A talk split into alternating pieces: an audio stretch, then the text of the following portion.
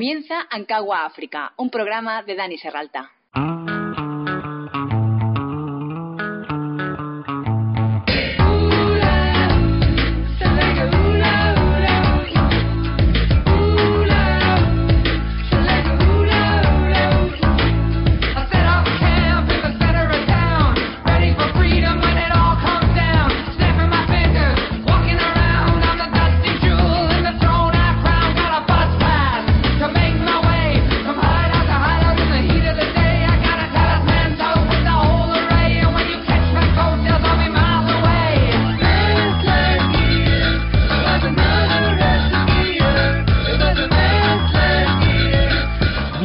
Bienvenidos a Ankawa África, un programa sobre viajes, aventuras, tribus, paisajes, actividades, animales y todo lo referente al continente más salvaje.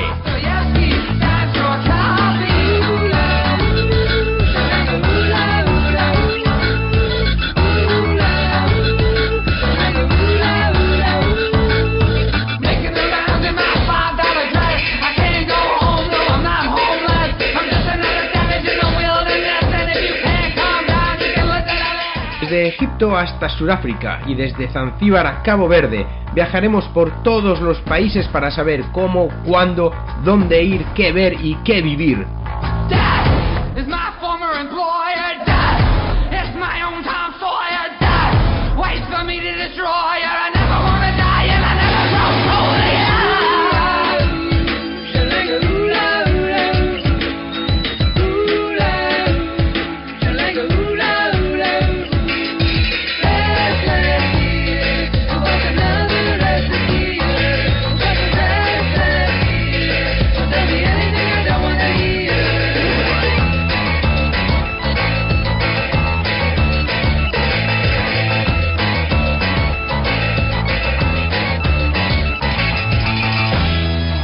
Un programa para aventureros.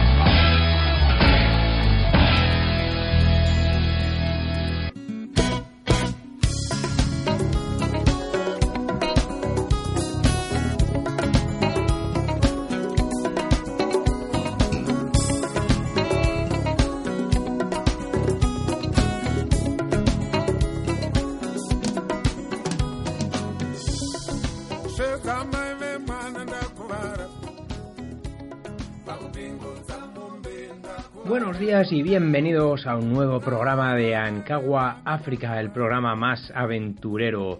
En la semana pasada os estuvimos hablando sobre algunos accidentes geográficos muy importantes del continente africano, como es el Valle del Rift y la zona de los Grandes Lagos. Algunos me habéis comentado que os daban hasta ganas de ir a conocer alguno de estos lagos, especialmente el lago Tangañica por la importancia histórica que tiene, ¿no? Por las aventuras de Barton, de Speke, uh, de Grant, también luego en el lago Victoria, todas las historias de los grandes aventureros. Siguiendo la estela de que marcó ese, ese programa, no me voy a extender mucho más en accidentes geográficos, bueno, quizás en futuros programas, pero hoy quería hablaros eh, por petición también un poco popular, eh, de algunos otros accidentes geográficos, para, sobre todo para los amantes del el alpinismo, el montañismo, el senderismo incluso. Eh, os voy a hablar de algunas de las montañas más bonitas, más interesantes o más eh, históricamente importantes, mmm, carismáticas incluso, digamos, de África, para que podáis conocerlas mejor y plantearos, si, os estáis planteando ir de vacaciones a África y subir alguna de estas montañas, que tengáis algo más de, de información sobre ellas, ¿no? Estamos hablando del mítico Monte Kilimanjaro, del Monte Kenia, de la Sierra de las Montañas de las Ruwenzori en Uganda. Vamos a ver, os voy a contar un poco en general sobre estas, estas montañas.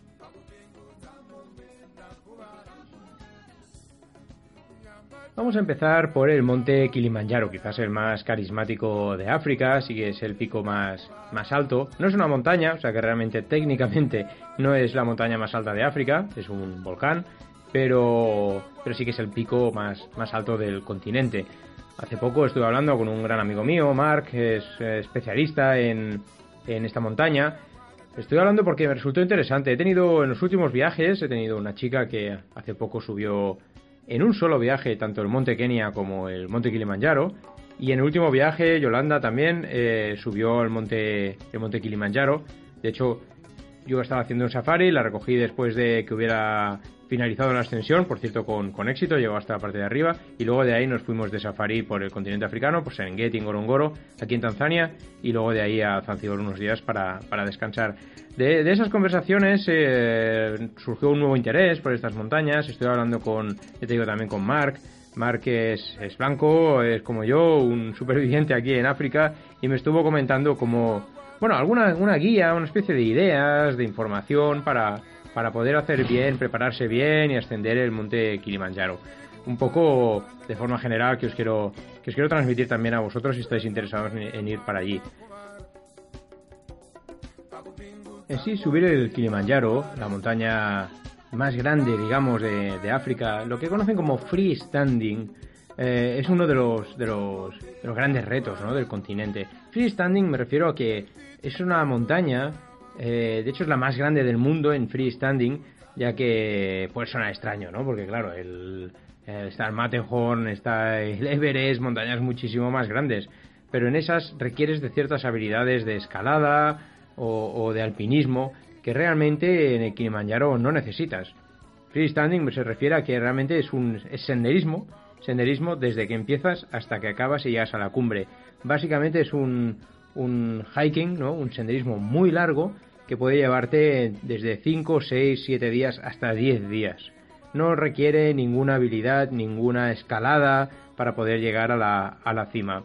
Eh, hablando con, con Mark, pues he obtenido mucha, mucha información ¿no? a través de su, de su experiencia. De hecho, como curiosidades, me dijo que hace poco él, vio como hasta un niño de 10 años eh, llegó a la parte de arriba incluso gente muy mayor. Mucha gente lo intenta. Hay una ruta incluso que es conocida como la, Coca-Cola porque se producen grandes colas. Es la ruta más, más fácil de acceso a la cumbre y en la temporada alta hay verdaderas colas. Muchísima gente que lo intenta. Tener en cuenta que más de 35.000 personas lo intentan cada año. Solo 25.000 hasta ahora, que se, bueno, más, es más o menos, es una estimación, lo han, realmente lo han conseguido, o sea, llegar y hacer, y hacer cumbre pero 35.000 lo intentan cada año. La inmensa mayoría llegan hasta el último, el último paso, el último control, digamos, la última base, y de ahí los últimos metros ya no se atreven a hacerlo. O por dolor, por cansancio, por agotamiento, por el, por el mal de altura, por muchas, muchas otras razones. Em, bueno, aparte de lo que es las condiciones físicas o la edad, eh, siempre cuando tengas una buena actitud y estás bien preparado, porque eso es muy importante, siempre cuando no te afecte el mal de altura, lo puedes, lo puedes conseguir por alguna de las, de las rutas. Se necesita hacer algo de ejercicio. Realmente se recomienda que empezar entre 3 y 6 meses antes del, del ascenso, empezar una serie de entrenamientos, digamos, para, para no llevarte sorpresas y poderlo conseguir luego para cuando lo intentes el, ascenso, sobre todo en la parte en la parte final, en el punto, en el punto más alto. En vuestro país os podéis, os podéis entrenar, seguramente en Argentina, tanto en México, bueno, en todo Sudamérica, en España eh, os recomiendo que os vayáis a subir los Pirineos o algunas montañas por allí para, para estar preparados. Si queréis venir directamente a África y tenéis tiempo, hay algunas montañas más pequeñas que el Kilimanjaro. Muy cerquita está el Monte Meru, que es, bueno, también es alta, pero y es más empinada, pero realmente sirve como entrenamiento. El Oldoño Lengai, que también yo lo hice, tuve la suerte de hacerlo hace unos años, es espectacular porque es un gran volcán y se puede subir. Y os sirve para entrenamiento antes del, del Kilimanjaro. Se trata de entrenar, entrenar y prepararse. No es, no es ninguna broma, o sea, realmente hay gente que ha palmado subiendo el, Kilimanjaro, intentando subir el Kilimanjaro. Y muchísima gente que no lo consigue. Entonces es mejor ir, ir preparado. Entrenar, pues sí, unas tres veces por semana, eh, dos caminatas muy largas, quizás eh, de más de cinco horas, me refiero a, la semana, para poder estar, estar preparados. Eh, para mucha gente realmente es, es la bajada lo más duro, ¿eh? O sea, la subida es muy dura, la falta de oxígeno, sobre todo por la falta de oxígeno, pero luego la bajada te destroza las, las rodillas y los, y los tobillos, eso es lo que, lo que dicen, o sea, que hay que vestir, vestir, eso también podemos hablar, mucho, un buen equipo para, para ir preparados. Es muy importante tener un buen equipo técnico.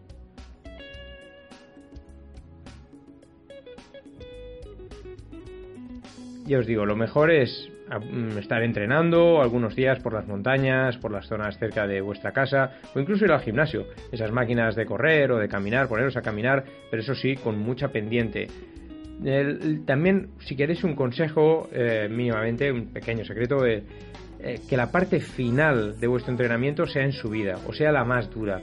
Porque al final cuando vais al, al Kilimanjaro es lo que os vais a encontrar es muy duro, hay que subir, pero realmente la parte más dura es la última, es la final, siempre va a ser la última final, o sea, la última parte, la, la final, la que va a ser más resistente, y donde tendréis que estar preparados, no ya físicamente, sino mentalmente, o sea, os tenéis que preparar la cabeza para que en los momentos de más dureza, las partes finales, sobre todo la, última cumbre, el último día, eh, seáis duros de cabeza y estéis entrenados a sufrir en la parte final.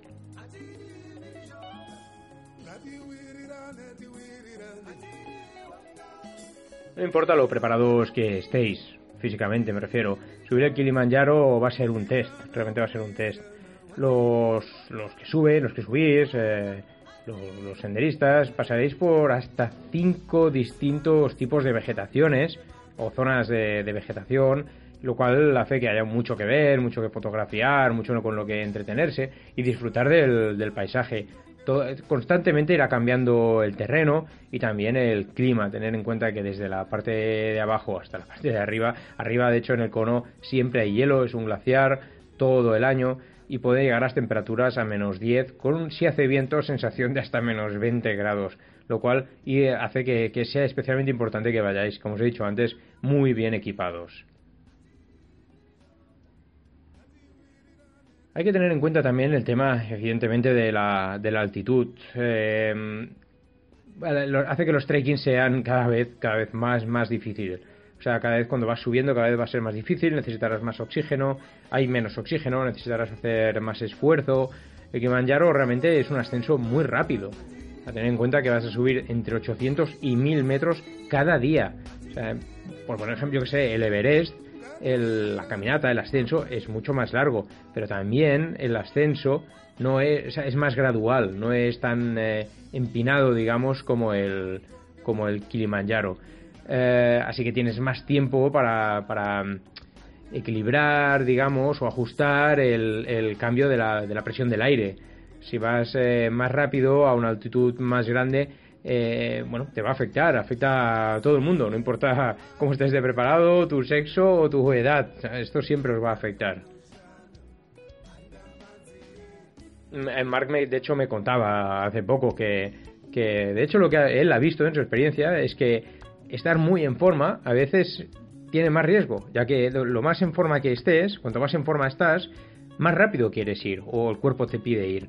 Y, eso hace que normalmente eh, la gente que está más en forma, esos que sufren más de enfermedad del, bueno, de la enfermedad esta de la, de la altura, ¿no? Ah, ya te digo, es mejor ir, como aquí decimos, pole pole, muy despacio, muy tranquilamente, poco a poco vas subiendo, vas a tu ritmo y seguro que lo vas a conseguir.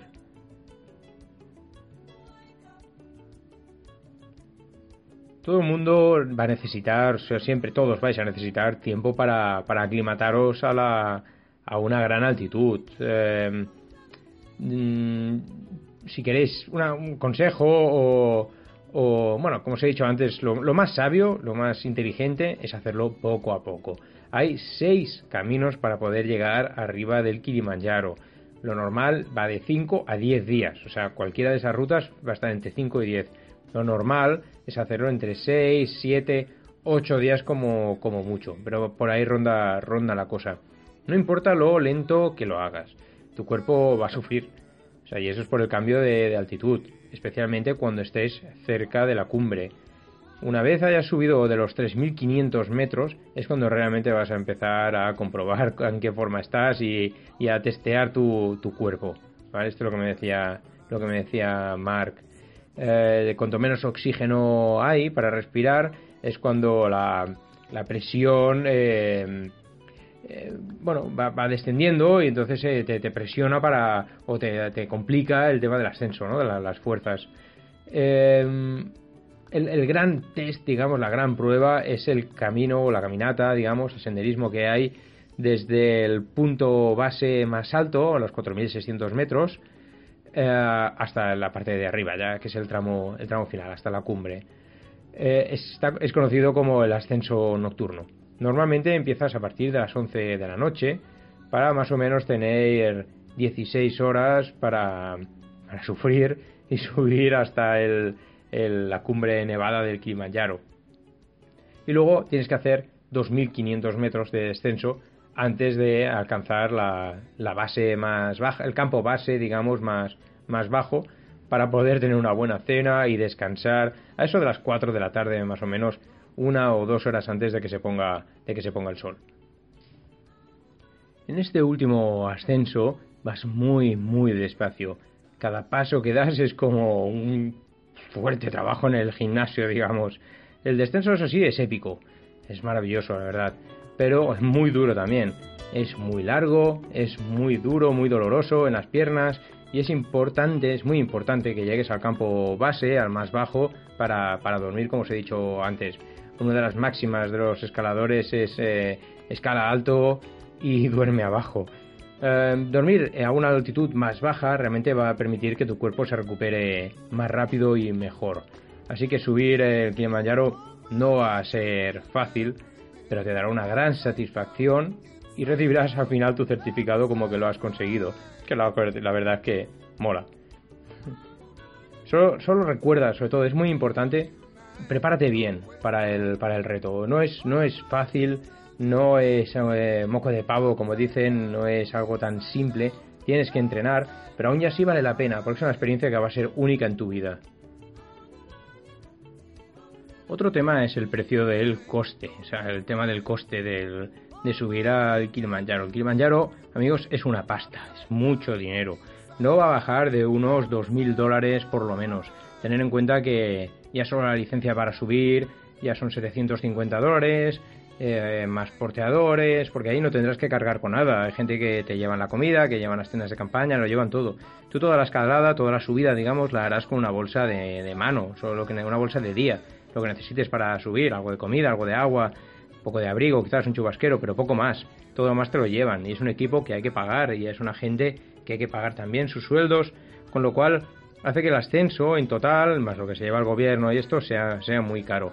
Hay diferentes empresas que os lo pueden organizar. Os recomiendo directamente allí. O sea, en, en España seguro que hay algunas empresas que os lo organizan, pero subcontratarán a alguna empresa de Moshi. Moshi es la ciudad que está en las faldas, digamos, en la base del Kilimanjaro. Esta ciudad pequeñita, muy pequeña, tiene varias agencias de viajes o varias empresas dedicadas única y exclusivamente a esto, a facilitaros el ascenso y a hacer cumbre. Eh, summits, eh, Climb de Kili, eh, yo qué sé, hay un montón. De hecho, lo podéis mirar por internet y enseguida lo, lo, vais a encontrar. Si necesitáis más ayuda sobre esto, me podéis enviar un email o a mí me podéis encontrar por el Facebook o por Messenger o incluso por WhatsApp o enviarme un email. Eh, estaré encantado de facilitaros información para subir el, Kilimanjaro. Varias empresas que os lo pueden facilitar y os lo pueden organizar rápido, fácil y muy bien. Pero recomiendo no ya hacerlo en Arusha, ya no hacerlo en Dar es Salaam, ah, sino ya directamente en Moshi.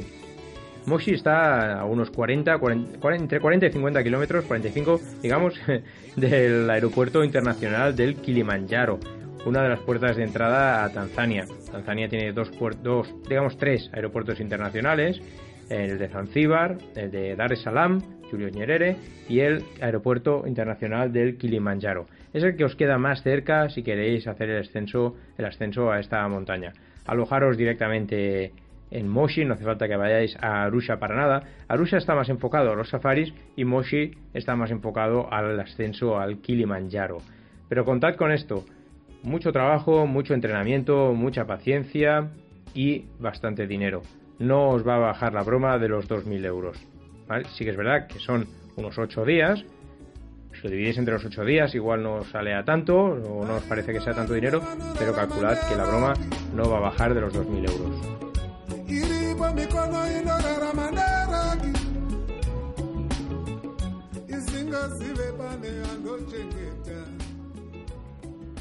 Os quiero hablar ahora también de unas montañas míticas con un ascenso increíble. Se encuentran en Uganda. Son las montañas Ruenzori.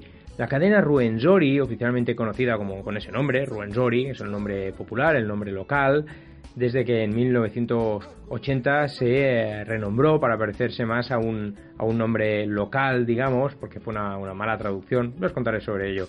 Es una pequeña cordillera de África situada en la frontera entre Uganda y la República Democrática del Congo, hace frontera, de hecho. Llega hasta los 1109 metros de altura en el pico Margarita, en el que está en el monte Stanley, lo que le hace ser la tercera cumbre de África después del Kilimanjaro y el monte Kenia. Pero no os equivoquéis, como montaña, el pico Margarita es el más alto, ya que tanto Kilimanjaro como Monte Kenia Técnicamente son considerados volcanes, extintos, pero volcanes.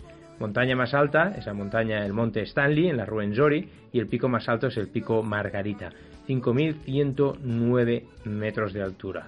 Es una de las pocas cadenas montañosas de África con glaciares, junto con el Kilimanjaro y el monte Kenia también. Los glaciares, sin embargo, amenazan con, desaparecer por el, por el calentamiento global que, bueno, algunos dicen que no existe, pero en África lo estamos viviendo todos los días, ya no solo con la desaparición de los glaciales, sino con los cambios en la época de lluvias que provocan el cambio en las rutas migratorias de los, de los animales. Esto es lo que vivimos aquí, lo vemos todos los días, lo vemos con el paso de los años y la gente que te dice que el cambio climático no existe, a mi entender está mintiendo porque es una evidencia eh, natural absoluta. Su nombre realmente, como os decía antes, fue corrompido el monte de Monte debido a la mala pronunciación de su descubridor, entre comillas, descubridor para los blancos, porque aquí ya habían, ya habían tribus, en Uganda ya habían tribus que, conocían estas montañas. Por lo tanto, carece de un significado alguno. El nombre por el que era y es más conocido por sus pobladores, de hecho, por sus pobladores locales, es eh, Ruenyura. Ruenyura significa hacedor de lluvias, el que hace las lluvias pues estas montañas ah, reciben aproximadamente o más de 1990 metros cúbicos de agua, dando lugar a numerosas corrientes, algunas de las cuales alimentan incluso el Nilo Blanco. De ahí el mítico eh, o el gran mito de las montañas de la luna. Ya habló de ellas Ptolomeo en el pasado cuando dibujó su mítico mapa sobre el origen de las fuentes del Nilo. Él decía que el río transcurría por grandes desiertos, pero que venían en origen de un gran lago, un mítico lago, que se nutría de las aguas del deshielo de unas montañas que eran conocidas como las montañas de la Luna, ya que poseían grandes cantidades de agua que venían directamente de la Luna. El origen de la leyenda de las montañas de la Luna, hoy conocidas, antiguamente conocidas como, en el lenguaje local como Ruenjura, pero eh, actualmente como las Ruenzori. Es patrimonio de la humanidad de la UNESCO desde 1994 y cubre más de 100.000 hectáreas.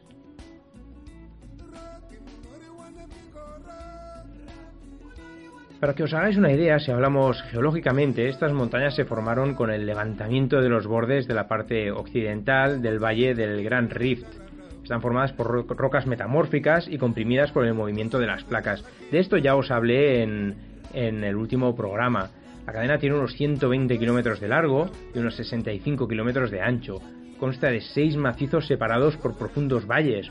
Los montes Baker, Emin, Gessi, eh, Luis de Saboya, Speak y Stanley, donde está el pico Margarita, el más alto. Los montes Stanley, de hecho, ya os digo, son los más importantes, con varias cumbres elevadas incluyendo, ya os digo, este, el Margarita, el pico más elevado del macizo, que tiene 5.109 eh, metros de altura. Cabe destacar también la flora, la flora de, de esta cadena montañosa, de la Ruenzori, que es muy variada.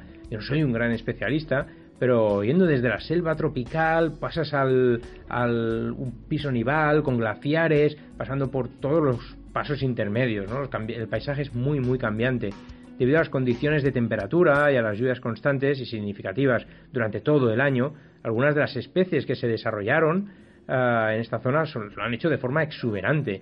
Existe una importante tasa de endemismo, o sea, muchas plantas que solo se pueden encontrar en esta, en esta sierra, ¿no? en esta cadena montañosa, especialmente en las zonas del, del bosque nublado, el bosque lluvioso, donde el aire es saturado de niebla permite el desarrollo de especies completamente inusuales, ¿no? Sufriendo incluso un gigantismo increíble, como la, lobelia o gigante, los brezos o incluso los bambús.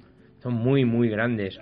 Si hablamos de incluso de fauna, fauna silvestre, incluye elefantes. Hay varias especies de primates también y muchas especies de aves que son endémicas, solo se pueden encontrar aquí. animales también muy extraños, como una especie de, de damán, de damán de las rocas, que solo se pueden encontrar aquí en estas montañas, o el famoso camaleón de Jackson, pequeñito, muy, muy, muy bonito, no lo puedo escribir aquí, mejor lo podéis mirar en internet, es muy, muy conocido y carismático de estas, de estas montañas. La mayor parte de la cadena montañosa forma parte del patrimonio mundial protegido por el Parque Nacional de las Montañas Ruwenzori en Uganda y del Parque Nacional Virunga en la República Democrática del Congo. Como un breve apunte histórico, os diré que estas montañas fueron a menudo consideradas como las míticas montañas de la Luna, mencionadas por Ptolomeo, como os he dicho antes, como las míticas fuentes del Nilo pero sus descripciones eran demasiado vagas como para saberlo con certeza. Realmente fueron descubiertas casi 2.000 años más tarde por los europeos, en concreto por Henry Morton Stanley en 1889, un grandísimo explorador. La primera ascensión al pico Margarita, el más alto, se llevó a cabo por se en 1906 por parte del duque de los Abrusos, el duque Luis de Saboya, básicamente.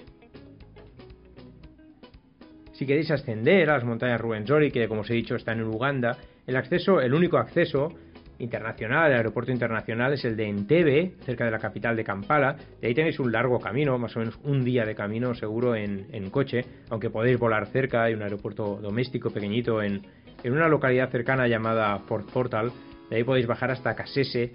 Eh, Kasese, la ciudad, es como un poco el Moshi, digamos, la ciudad que ha crecido en base a las ascensiones a la Ruwenzori, Moshi fue a Kilimanjaro, pues Kasese, digamos, es el, equivalente en Uganda a las montañas Ruwenzori. Todo, si quieres organizar una buena subida, donde están los mejores porteadores, las mejores empresas para, para organizar este, este, ascenso o intentar este ascenso, se puede contratar desde Kasese. Sí que es verdad que hay buenas agencias de viaje que te lo pueden organizar tanto en Fort Portal como en el mismo Kampala, la capital de la ciudad, eh, la capital del país. Pero yo recomendaría ir directamente a Casese. Lo bueno que tienen estas montañas es que además no son muchos días de ascenso, también se pueden hacer en 5 o 6 días, hasta 10 días incluso si quieres, pero se puede combinar con grandes safaris cerca. El Parque Nacional del Queen Elizabeth, por ejemplo, o Semiliki están pegados a las montañas de la Luna, a las montañas Ruwenzori, y se pueden hacer grandes safaris a la vez que intentas el ascenso al, a esta cadena montañosa. Realmente es un país muy bonito, un paisaje muy cambiante, muy, muy diferente al, monte Kilimanjaro. También es muy duro, hay que estar muy preparado. También os recomiendo entrenar, entrenar fuerte, subir algunas cumbres antes de intentar el ascenso al pico Margarita.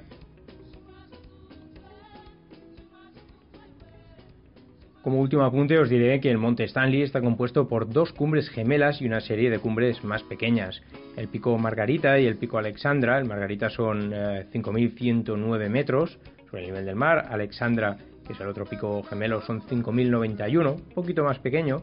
Cerca de ahí está el pico Alberto, 5.087, Saboya, el Elena. Estos ya son, están por debajo de los 5.000. El Saboya, el Elena, el Elizabeth, el Philip, pico Moebius y el pico el gran diente, conocido, el Great Tooth. Great Tooth. Ah, son grandes picos, ya os digo. El, el monte Stanley proviene del periodista explorador, como os he dicho antes, eh, Henry Morton Stanley, el primer explorador europeo en observar la existencia del macizo en 1876. En 1888 pudo constatar la existencia de glaciares y laderas eh, nevadas en la montaña. Las primeras exploraciones realizadas no lograron conseguir la cumbre, dadas las difíciles condiciones de la montaña, la espesa selva que la, que la circunda ah, y las condiciones meteorológicas tan cambiantes. El primero en escalarla, eso sí, fue en 1906, como os he dicho antes, un explorador italiano, Luis Amadeo de Saboya, duque de los, de los Abruzos, ah, junto a Joseph eh, Petigax, César Ollier y Joseph Brocherel. Una expedición a que, eh, la expedición, de hecho, les acompañaban Acompañaban al duque de los Abruzos seis científicos, cuatro alpinistas y el fotógrafo Vittorio Sela, y alrededor de 300 ni más ni menos cargadores. Llamó Margarita al pico más alto del monte Stanley en honor a la reina Margarita de Italia. Y hasta aquí la primera parte del programa de las montañas. Os he hablado de las montañas Ruwenzori, del, del monte Stanley con su pico Margarita y también del Kilimanjaro. Aún así, eh, vamos a seguir, os voy a contar un par de montañas más con alguna sorpresa, pero os dejo de momento con un poquito de música rock. Y seguimos enseguida.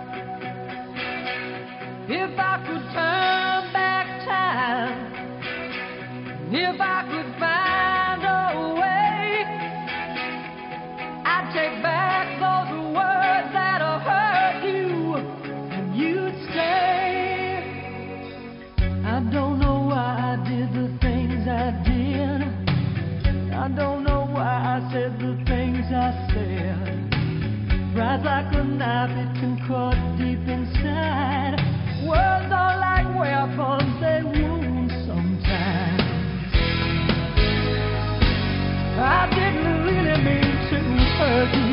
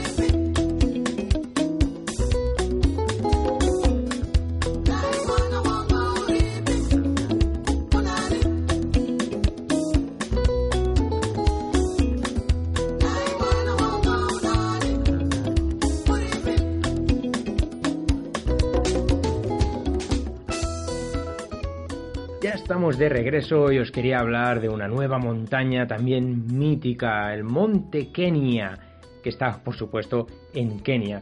No, uno, no tan lejos, digamos, del Kilimanjaro, solo al otro lado de la frontera, un poco más arriba, un poco más al norte, en, pleno corazón del país, de este gran país, el Monte, el Monte Kenia, el país conocido como Kenia.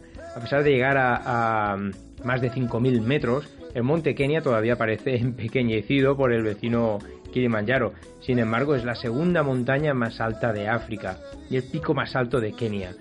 Y lo que le falta en altura lo compensa con creces en belleza. los picos nevados, los extensos valles glaciares y la variada vegetación hacen que escalar el Monte Kenia sea un fuerte competidor para la mayor caminata de África. Realmente vale muchísimo la pena. Los paisajes son increíbles ya incluso desde abajo cuando empiezas a subir. Uno de los aspectos más destacados es su zona afroalpina, digamos, única con su paisaje de lobelias gigantes, de margaritas, otros tipos de flores que le dan un colorido muy especial. Tienes que elegir tu pico. O sea, si quieres subir, el monte Kenia tiene no menos de tres picos, el más alto de los cuales es el, el Batián, que tiene 5.199 metros de altura sobre el nivel del mar. Sin embargo, este pico está fuera del alcance de todos. Pero los escaladores más avanzados, eh, bueno, igual algunos pueden subir, ya que se sienta encima de una serie de chimeneas muy traicioneras, campos, barrancos, caídas libres. En cambio, la mayoría de los excursionistas o senderistas, montañistas en general, apuntan al Point Lenana, que se encuentra independientemente de los picos gemelos de Batián y Nelión, a unos 4.985 metros. Es un ascenso desafiante, eh, hecho aún más por su, por su enfoque relativamente empinado y su altitud, que aumenta muy rápidamente. Desde la cima, las vistas de 360 grados se extienden sobre las llanuras africanas hasta el lejano Kilimanjaro. Lo puedes ver allí al fondo, lo cual es realmente espectacular.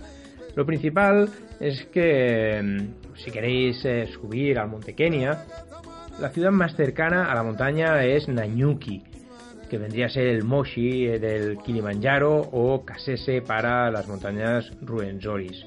Eh, la mayoría de gente pasa por, por Nanyuki si quiere intentar hacer cumbre en el Monte Kenia. Es el punto de partida más, más obvio, porque es el más cercano. Desde aquí es relativamente fácil organizar una caminata con la compañía de gente local. Hay que asegurarse de eh, contratar una agencia de viajes, yo os puedo informar también de, eh, si tenéis alguna duda, pero que tengan buena reputación y que lo hagan con seguridad. A veces por ahorrar un poco de dinero mm, viajáis con algunas empresas que no son de fiar.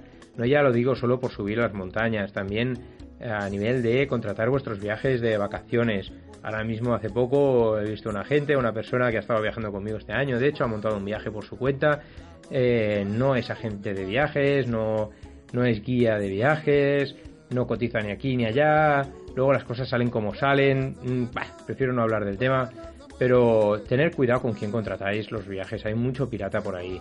También para subir las montañas, donde, bueno, un viaje te puede salir mal, pero en las montañas a tanta altura el precio puede ser más alto. Si decides unirte a una caminata organizada con anticipación, es probable que la tarifa incluya el transporte desde y hacia la capital, hacia Nairobi, que está bastante lejos, a unas 4 o 5 horas en, coche, en 4x4.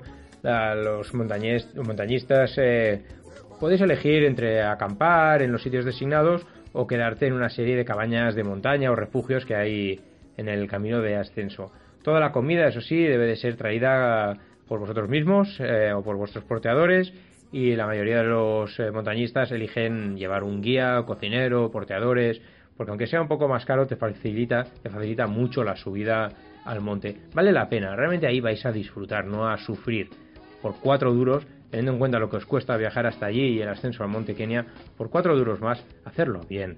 Vale, vale, vale realmente la, pena. Hay varias rutas que son las, más populares, hay muchas, ¿de acuerdo? A la hora de planificar el ascenso. La mayoría toma entre 3 y 7 días más o menos en, completarse. Como veis, los días para subir a estas montañas básicamente es siempre lo mismo. Hablamos de 5.000 metros de altura y siempre va a ser 6, 7, 8 días. Hay quien lo hace en más. Hacerlo en menos puede llegar a, ser hasta peligroso. Está la ruta Siri-Monchogoria. La travesía Siri-Monchogoria es posiblemente la ruta más gratificante, digamos, del monte Kenia entra en la puerta de Sirimón, asciende hacia Point Lenana y luego baja por la ruta de Chogoria hasta la puerta de Chogoria. La puerta, me refiero, es un acceso, digamos, a la montaña. El ascenso es la ruta más popular en la montaña, amada por los excursionistas, por su impresionante paisaje, el, ritmo relativamente fácil. El descenso es eh, realmente el más llamativo de la montaña, con increíbles barrancos y cascadas. La ruta es de 60 kilómetros de longitud e incluye un ascenso de 2.400 metros. Por lo general, Ya os digo, toma unos 6 o 7 días.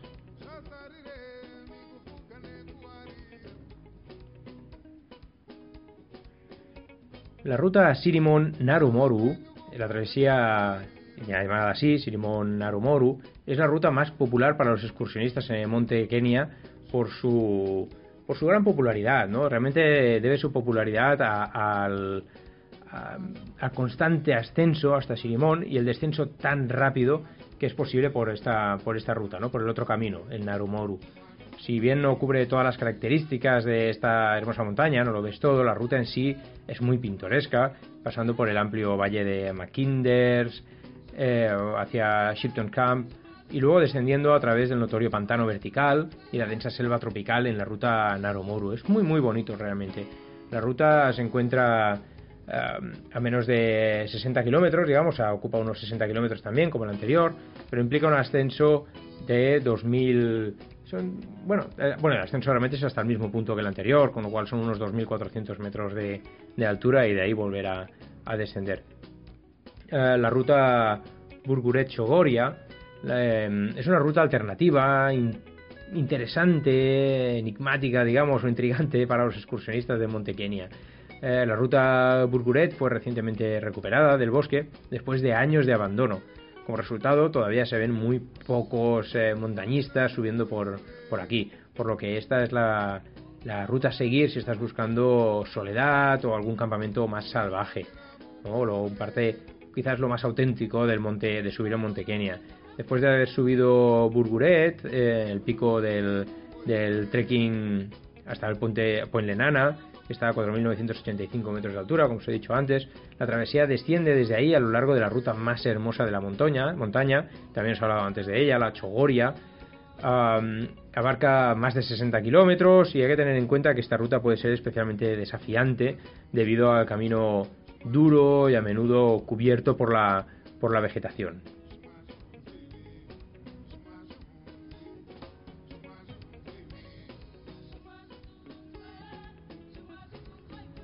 La mejor época para hacer el ascenso, para intentar hacer el ascenso del monte Kenia, eh, bueno, puede variar realmente. Es que tiene varios pequeños glaciares, aunque están desapareciendo, como os he dicho antes, por el cambio climático de una forma bastante rápida, y como tal su clima puede ser frío durante prácticamente todo el año. Por la noche, las temperaturas en las elevaciones más altas, en las zonas más altas, puede bajar hasta menos 10 grados. Si hace viento, la sensación térmica, digamos, puede llegar a menos 20 grados, igual que en el Kilimanjaro, digamos. Por lo general, las mañanas en la montaña son soleadas y secas y las nubes se forman a menudo al mediodía. Si bien es posible hacer una caminata por el Monte Kenia durante todo el año, se vuelve considerablemente más difícil y menos cómoda durante las temporadas lluviosas de Kenia. Esto suele durar desde mediados de marzo hasta mediados de junio y luego ya desde octubre quizá más hasta mediados de diciembre. Intenta planificar tu caminata para las estaciones secas. Realmente lo agradecerás, te irá bastante mejor. El acceso al Monte Kenia, como os he dicho antes, hay un aeropuerto internacional que es en, Nairobi, es el único aeropuerto internacional que tiene, que tiene el país. Es el punto de acceso al, país, a esta montaña, el, más obvio.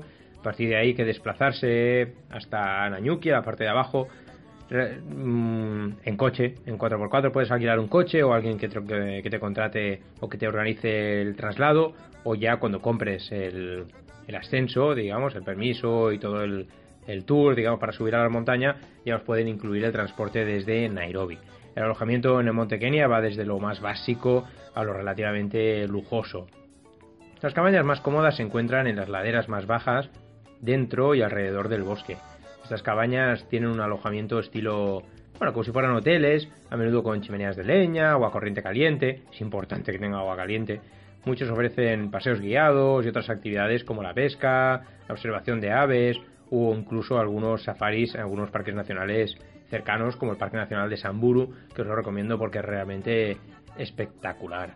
A los mejores em, eh, los mejores hoteles, digamos, bueno, hay muchos lodges, ¿eh? el Bantu Mountain Lodge, por ejemplo, es muy lujoso, tienen uno de la cadena Serena, pero hay realmente sitios mucho más económicos cerca. Eh, más arriba de la montaña, el alojamiento toma la forma de simples cabañas, eh, la mayoría con dormitorios y espacios, espacios comunes para cocinar, para cocinar, para comer. Algunos también tienen agua corriente, la mayoría, mientras que otros son un poco más austeros y, y son un poco más que un espacio, bueno, asegurado para que puedas dormir, para puedas descansar y recuperarte y seguir al día siguiente. Las camas en las cabañas se pueden reservar en las puertas del parque y las mejores opciones incluyen el McKinder's Camp, el Shipton's Camp, Olmos Mountain Hut. Son, son todo como refugios, digamos, con literas, baños, y decides enfrentarte, ya te digo, a los picos gemelos de Batian y Nelion, que nadie lo hace. Eh, una de las cabañas más populares o de los mm, albergues más populares es de donde lanzar tu, tu ataque. Es una cabaña austriaca con espacio para 30 personas que se encuentra que se encuentra allí cerca, pero realmente no te lo recomiendo.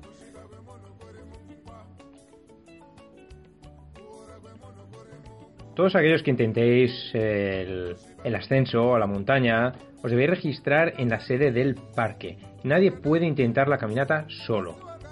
Una de las mejores formas de lograr una cumbre exitosa es reservar un espacio en una caminata organizada, en un tour organizado para poder subir donde vayas con más gente.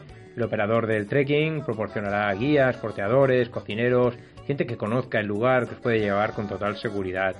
Eh, y también que os reserve el alojamiento en la montaña, ya que es una movida, ¿eh? realmente a veces está lleno, no te lo ponen nada fácil para que lo hagas por libre. Se puede sí, pero es muy muy complicado.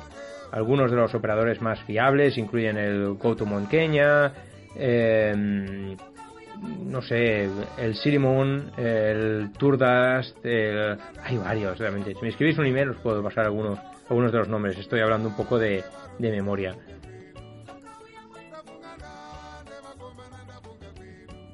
Si hablamos de flora y fauna del monte Kenia, además del impresionante paisaje montañoso, uno de los aspectos más destacados de una caminata por aquí, por el monte, es la fauna y la flora extraordinariamente diversas que es probable que veas en el camino, en todo el camino de ascenso. Las laderas más bajas del monte Kenia son densamente boscosas y albergan elefantes, búfalos, elands, muchos tipos de, de animales que se pueden encontrar en la zona. Las laderas superiores tienen un raro hábitat afroalpino, con brezales, valles glaciales y algunas plantas inusualmente grandes. Este, tenéis que estar atentos sobre todo a muchos roedores que hay por allí, eh, los damanes de las rocas y por supuesto a muchas especies de aves que solo puedes encontrar aquí. Espero que os haya resultado de mucho interés y, una información muy útil para poder eh, intentar el ascenso al monte Kenia.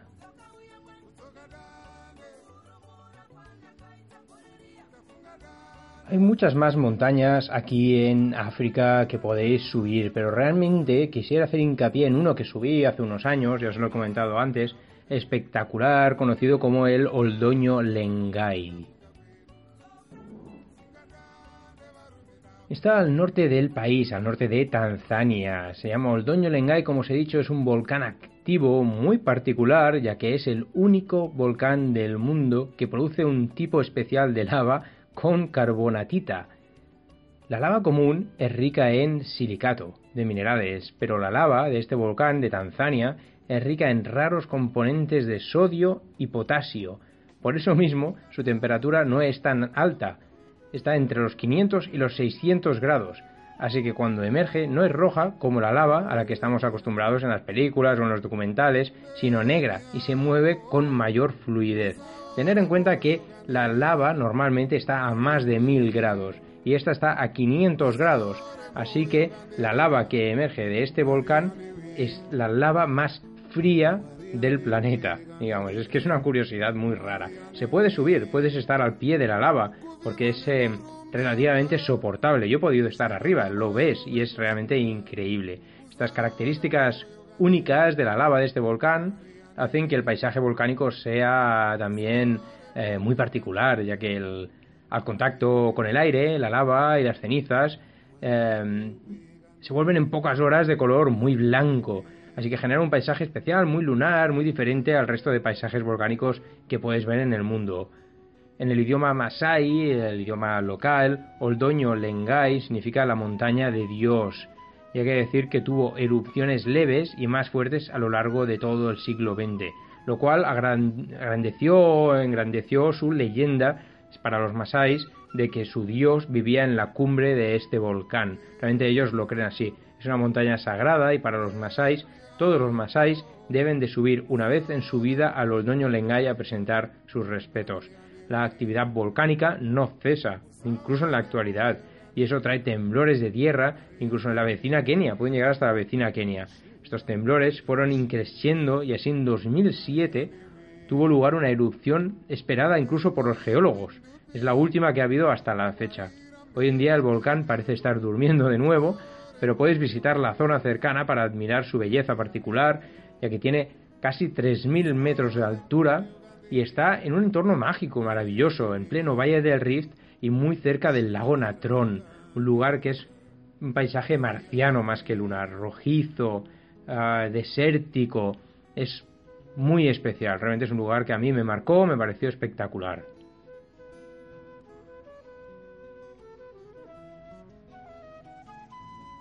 Para subir el otoño Lengay no queda más remedio que organizarlo desde Arusha. Mucha gente lo que hace es combinarlo con algún safari al Serengeti o al Ngorongoro. Tener en cuenta que visitando el lago Natrón, luego yendo al otoño Lengay y hacer el ascenso, puedes entrar, digamos, por la puerta de atrás a la zona del Ngorongoro, por el volcán Empacay, el Olmoti hasta el Ngorongoro, o por la zona del Loliondo hacia el Serengeti zonas que son muy remotas, donde prácticamente no hay turismo, donde no va nadie y vais a sentir que estáis solos a pesar de estar en zonas salvajes, plenamente naturales y tan famosas como el Serengeti o el cráter del Ngorongoro. Una vez entres en el cráter ya será diferente, pero en toda la zona de allí eh, realmente os sentiréis muy solos. y os transporta a una África antigua de masáis, de sabana, de leones, de animales, sin ningún turismo alrededor.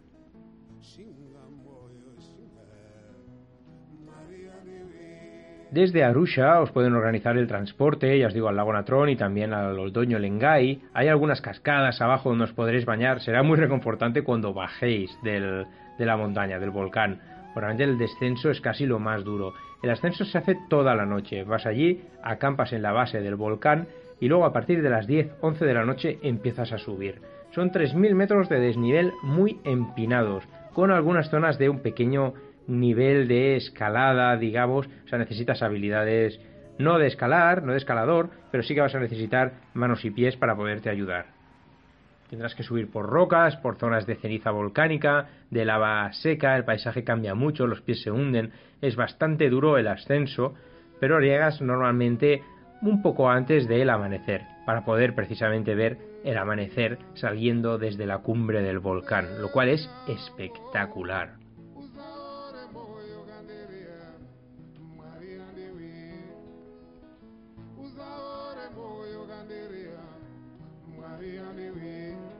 Una vez has disfrutado del amanecer, de ver cómo fluye esta lava tan, tan plasmática, tan blanca y de tan cerca, puedes disfrutar durante unas horas de la visión, del lugar, de la experiencia y luego inicias el camino de descenso.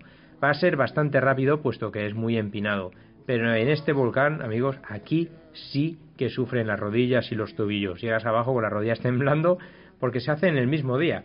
Realmente es un ascenso que empiezas a las 11 de la noche, llegas para el amanecer, lo disfrutas, luego bajas al mediodía ya has llegado a la parte de abajo para comer, para irte a alguna de estas cascadas naturales, agua templada, agua caliente en algunas zonas ya que tiene un poco de actividad termal y algunas zonas de agua muy fría que realmente te irán muy bien para recuperar los músculos. Mejor comer bien, dormir a poca altura y recuperarte de esta gran aventura que puede proseguir después en un viaje por la sabana a los parques nacionales, ya os digo, del Serengeti o del Ngorongoro. No es una actividad realmente cara, no vale mucho dinero, no es como subir a Kilimanjaro, Monte Kenia o la Ruwenzori, no necesitas tanta organización, es relativamente muy económico, ah, se puede hacer incluso por 200, 300 dólares para poder subir hacia arriba y es una gran aventura que vale muchísimo la pena. Yo realmente os lo recomiendo. Y con el Osdoño Lengay acabamos el programa de hoy. Nos quiero explicar sobre más montañas, montes y estar así constantemente. Realmente espero que si vais a África, si tenéis pensado venir a, a, subir alguna montaña, esta, alguna de estas sea la elegida, porque son realmente increíbles. Espero que la información que hay aquí os sirva de algo, os sirva de ayuda, cualquier otra cosa me tenéis en Facebook, eh, tanto en el Facebook de Ancagua Safari como en el Facebook particular mío, Instagram también, Dani Serralta, o en el Twitter de Ancagua África de este programa. Me podéis escribir, me podéis enviar WhatsApps, no hay ningún problema, os pasaré toda la información que necesitéis. Incluso si tenéis alguna pregunta, la podemos colgar aquí, os la puedo contestar directamente desde el programa. Espero que el programa de hoy os haya resultado muy interesante, muy africano, muy aventurero, muy de montañismo, un poquito especializado, eso sí, pero encantador. Realmente yo he subido alguna de estas montañas y os lo recomiendo fervientemente. No solo es ver animales, África también tiene mucha cultura, mucha historia y muchos paisajes increíbles como estas maravillosas montañas. Os dejo con un poco de música rock y hasta la semana que viene.